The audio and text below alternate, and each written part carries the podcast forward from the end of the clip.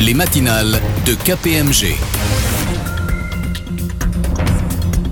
Bonjour à toutes et à tous. C'est un grand plaisir de revenir au micro de Radio KPMG en ce mardi 12 septembre 2023 pour cette première matinale de la saison. Nous espérons que vous avez passé un été agréable et que vous êtes en forme. Au micro, votre tandem habituel, Laurent Chilet et Hélène Modicom. Bonjour Laurent. Bonjour Hélène, bonjour à toutes et à tous. Très heureux également de vous retrouver et de reprendre le chemin du studio après cette pause estivale. Je souhaite à toutes nos auditrices et à tous nos auditeurs une excellente rentrée. Une rentrée radiophonique qui s'annonce très prometteuse, Laurent. Oui Hélène, car nous entamons aujourd'hui la dixième saison des matinales, une émission lancée en 2014. Radio KPMG a toujours été placée sous le signe de l'innovation. Nous fêterons donc ce dixième anniversaire avec de nouveaux concepts d'émission pour se rapprocher davantage de nos auditeurs, de nouveaux programmes afin de décrypter la transformation de l'économie et d'être au plus près des régions, et enfin de nouveaux chroniqueurs de belles nouveautés en perspective. Restez donc à l'écoute de Radio KPMG.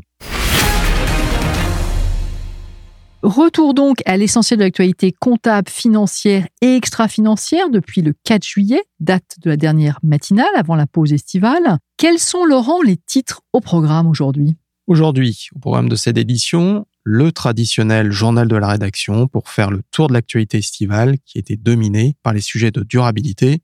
C'était de saison et le dossier du mois consacré au Digital Services Act avec Julie Belsor, associée de KPMG Avocat et experte du sujet. Ce texte, entré en application fin août, va renforcer la régulation numérique européenne et créer de nouvelles obligations pour tous les acteurs qui partagent du contenu sur Internet. Nous demanderons à notre invité comment les entreprises s'y sont préparées et ce qu'il leur reste à faire. Le journal.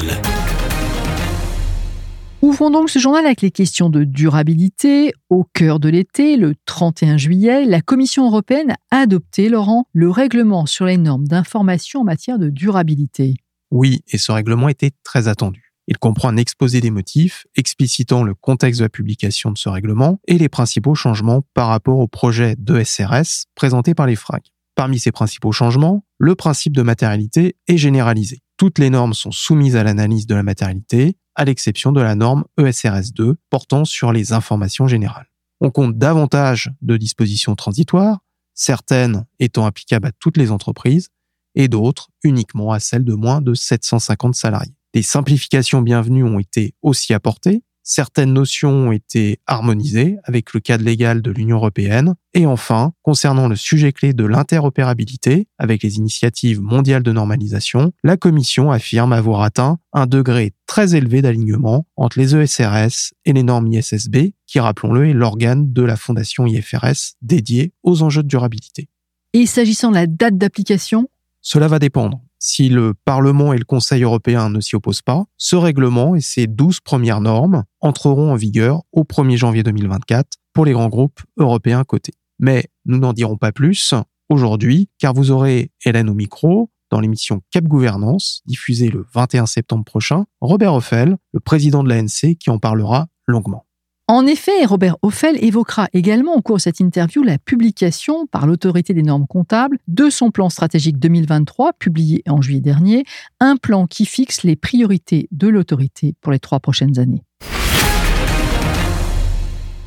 Poursuivons avec l'actualité comptable internationale. Des amendements définitifs de la norme IAS 21, effet des variations des cours de monnaie étrangère, viennent d'être publiés. En application de cette norme, Laurent, une société doit utiliser un taux de change spot à la date de transaction lors de la conversion d'une transaction en monnaie étrangère. Pourquoi fallait-il donc amender IAS 21 Car dans certains environnements monétaires durablement perturbés, aucun taux de change spot n'est disponible en l'absence de possibilité de convertir la devise concernée. Cette absence d'échangeabilité peut générer des impacts comptables significatifs pour les entreprises concernées et être à l'origine d'une grande diversité de pratiques entre les différents acteurs.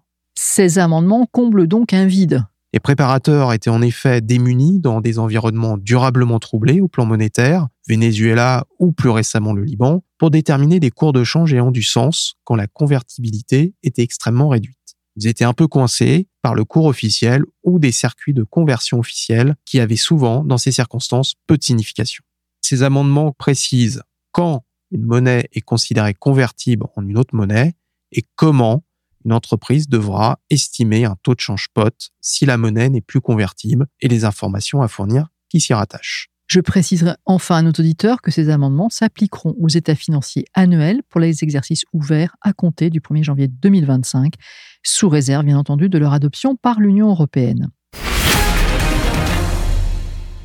Continuons avec l'actualité juridique et le sujet de la perte de la moitié du capital social. Pour mémoire, la loi du 9 mars 2023, que nous avions déjà évoquée sur ces ondes, avait modifié le Code de commerce en vue d'éliminer une surtransposition de la directive européenne. Oui, cette loi avait allongé le délai de régularisation à quatre exercices comptables au lieu de deux et permis aux sociétés, à l'issue du premier délai de deux ans, d'échapper à la sanction de la dissolution, même si leurs capitaux propres demeuraient inférieurs à la moitié du capital social son application restait soumise à la publication d'un décret.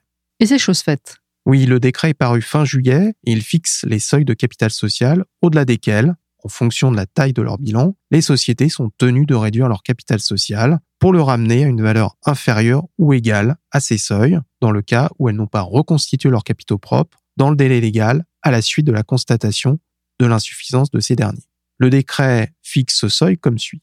Pour les sociétés avec obligation de capital minimal, par exemple société anonyme et société en commandite par action, la valeur la plus élevée entre 1% du total du bilan de la société, constaté lors de la dernière clôture d'exercice, et le montant de capital social minimal associé à sa forme sociale.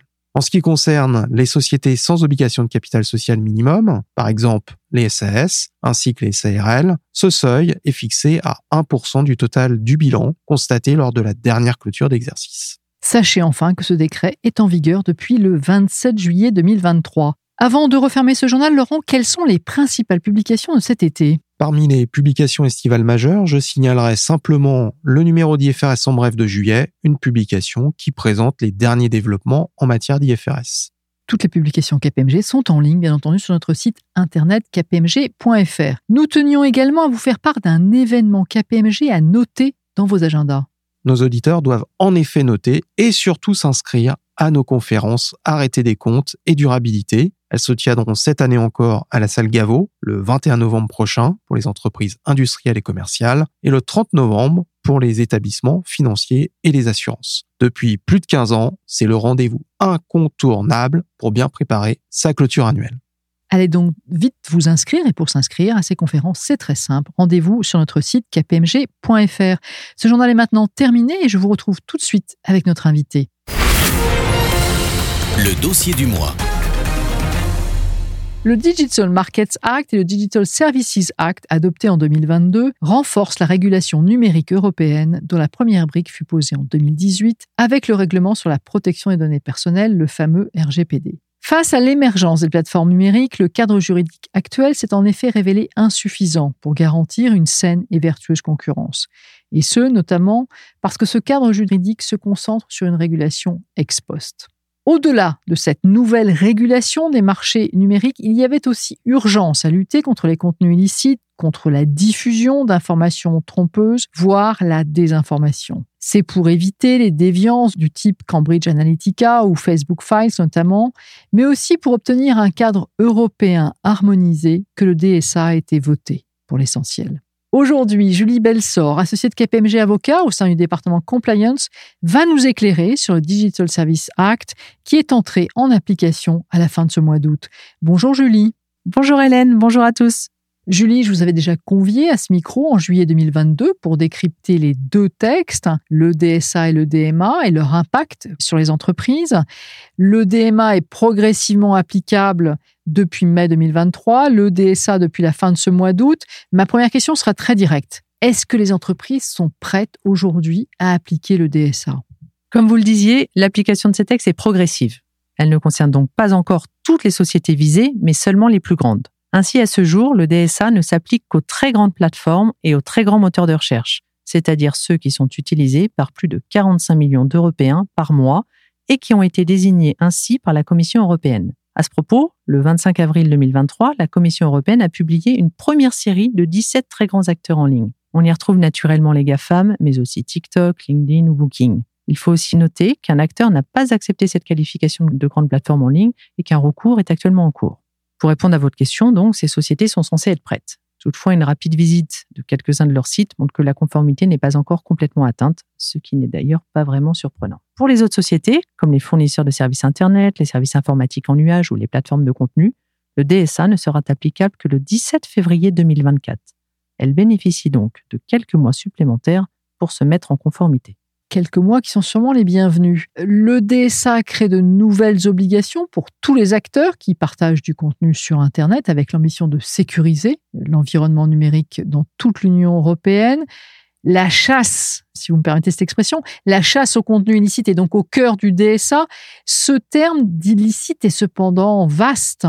Oui, d'ailleurs le règlement donne une définition très large d'un contenu illicite et je me dispenserai de vous la donner au micro ce matin. En revanche, ce qui est important de comprendre, c'est que le législateur a eu comme volonté d'étendre à l'espace numérique le droit applicable à l'environnement hors ligne, à la vie réelle. Sont ainsi concernées toutes les informations relatives au contenu, aux produits, aux services et aux activités illicites. Bien entendu, le législateur n'a pas listé toutes les infractions possibles.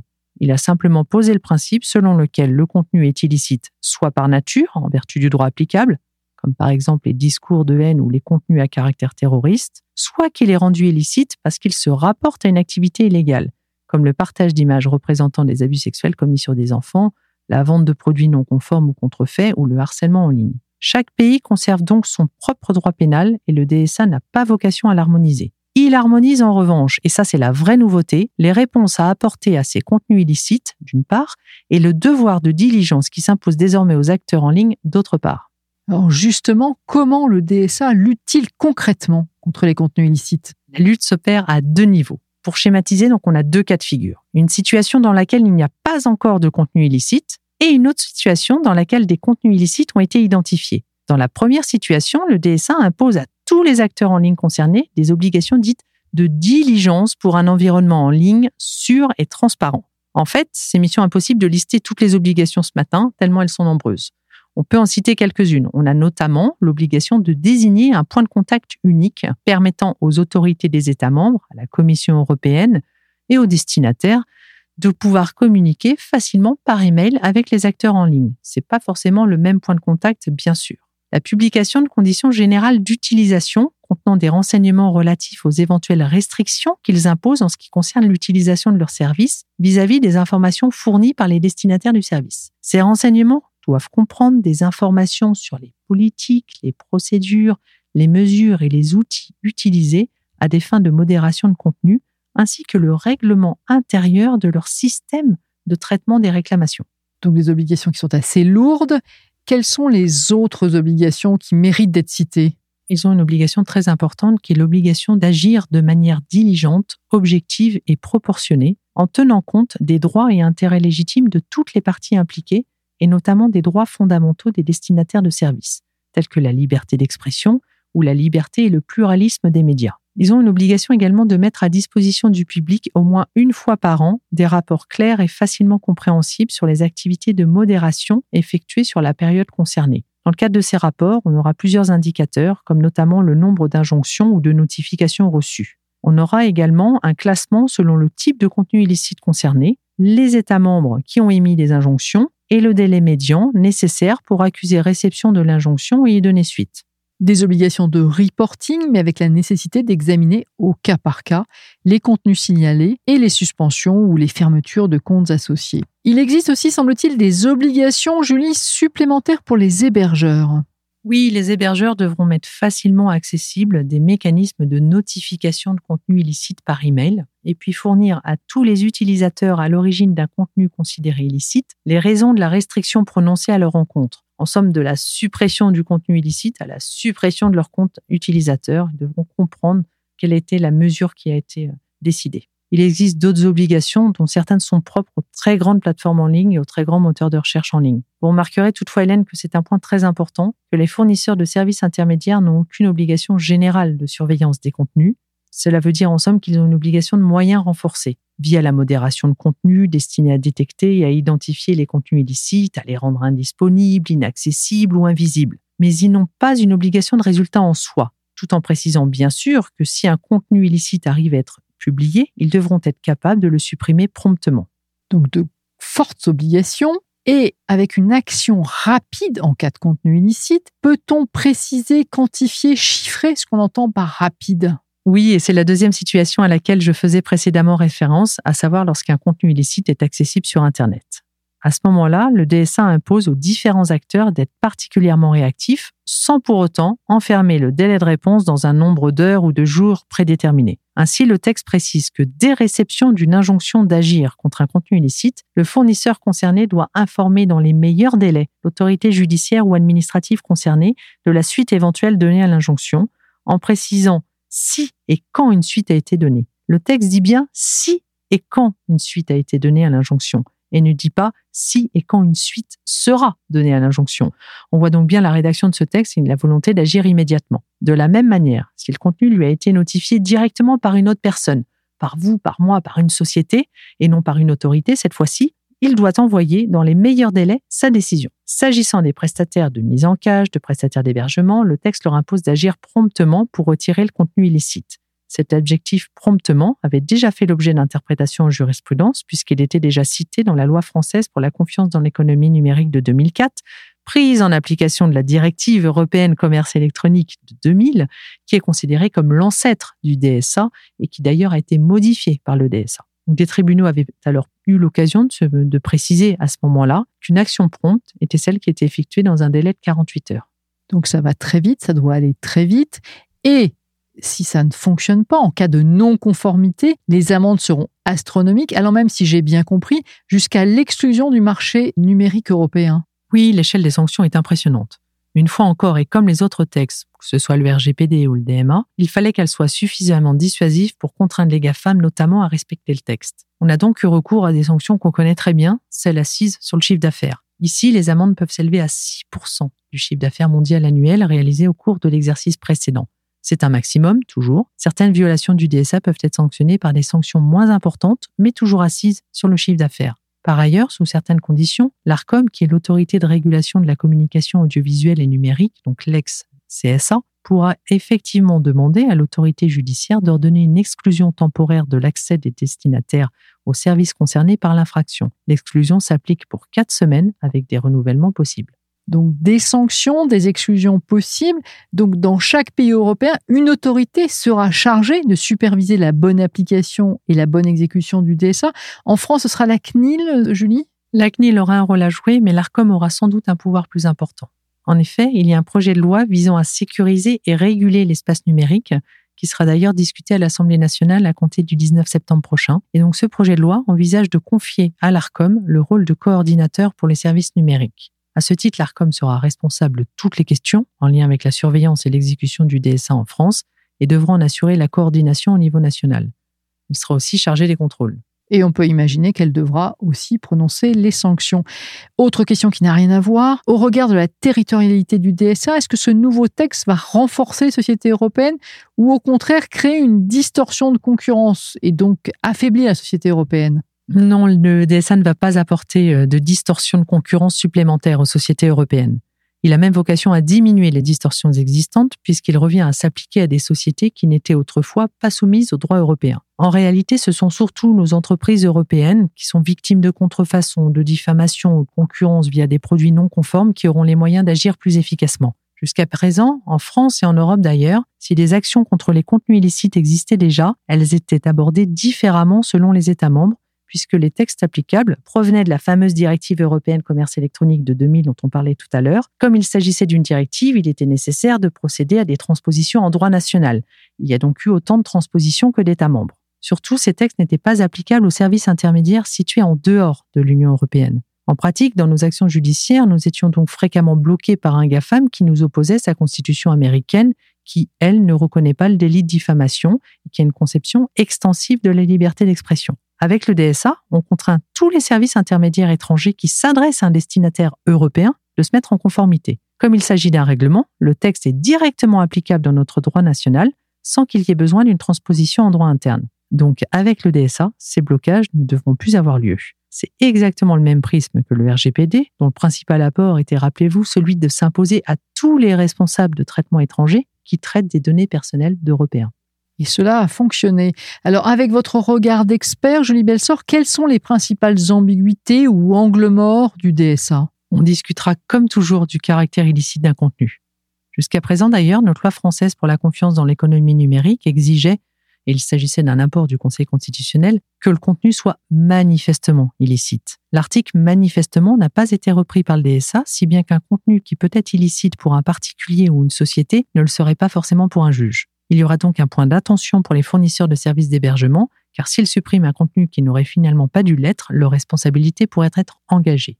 Parmi les autres incertitudes que je vois à ce jour, il y aura sans doute un problème de moyens. Est-ce que l'ARCOM disposera des moyens humains et financiers à la hauteur de ses pouvoirs? Je prendrai juste pour exemple le délai de traitement d'une plainte déposée auprès de la CNIL et qui a duré 18 mois, sachant qu'on est maintenant à 5 ans de l'application du RGPD. Donc avec ça, j'ai parfois les raisons de craindre qu'en pratique, la lutte contre les contenus illicites rencontrera des difficultés similaires. Enfin, et je n'en avais pas parlé précédemment, mais en même temps, le texte est très dense et il comporte plus de 100 pages. Mais le DSA a créé une nouvelle catégorie d'acteurs qui sont les signaleurs de confiance. Ce sont des entreprises qui devront obtenir ce statut auprès de l'ARCOM et dont les signalements seront prioritaires et devront donc donner lieu à des décisions dans les meilleurs délais. En pratique, cela risque de concentrer les signalements de ces acteurs pour une promesse de traitement rapide notamment et de complexifier les obligations des fournisseurs de services intermédiaires qui devront, dans ces hypothèses-là, agir encore plus vite que très vite.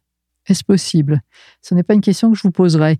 Notre entretien va se terminer. Pour conclure sur ce texte du DSA, vous diriez? La promesse de ce texte est belle, mais sa mise en conformité suscitera forcément de nombreuses questions. J'y vois cependant un avantage, cette fois-ci avec ma casquette d'avocat pour toutes les autres entreprises. Je ne parle pas de celles qui doivent se mettre en conformité, mais des autres qui vont pouvoir bénéficier de ce texte et réussir plus facilement à faire supprimer des contenus illicites qui leur portent préjudice. Dans le cadre de nos actions e-réputation, ce point me paraît très important à souligner. Enfin, le DSA marque un tournant dans l'écosystème numérique et prend en considération les nouveaux acteurs, les plateformes, les réseaux sociaux qui n'existaient pas au début des années 2000, à l'époque de la directive commerce électronique. Julie Belsor, un grand merci pour votre éclairage. Vos équipes, ainsi que celles de Patrick Amozou de KPMG Avocat, mais également les équipes de Vincent Marais de KPMG France, sont à votre disposition, bien entendu, pour vous accompagner sur la mise en œuvre de ce texte. C'est la fin de cette émission. C'est avec grand plaisir que nous vous retrouverons le mardi 3 octobre pour une nouvelle édition des matinales de KPMG. D'ici là, nous vous souhaitons une nouvelle fois une très bonne rentrée à toutes et à tous. Les matinales de KPMG.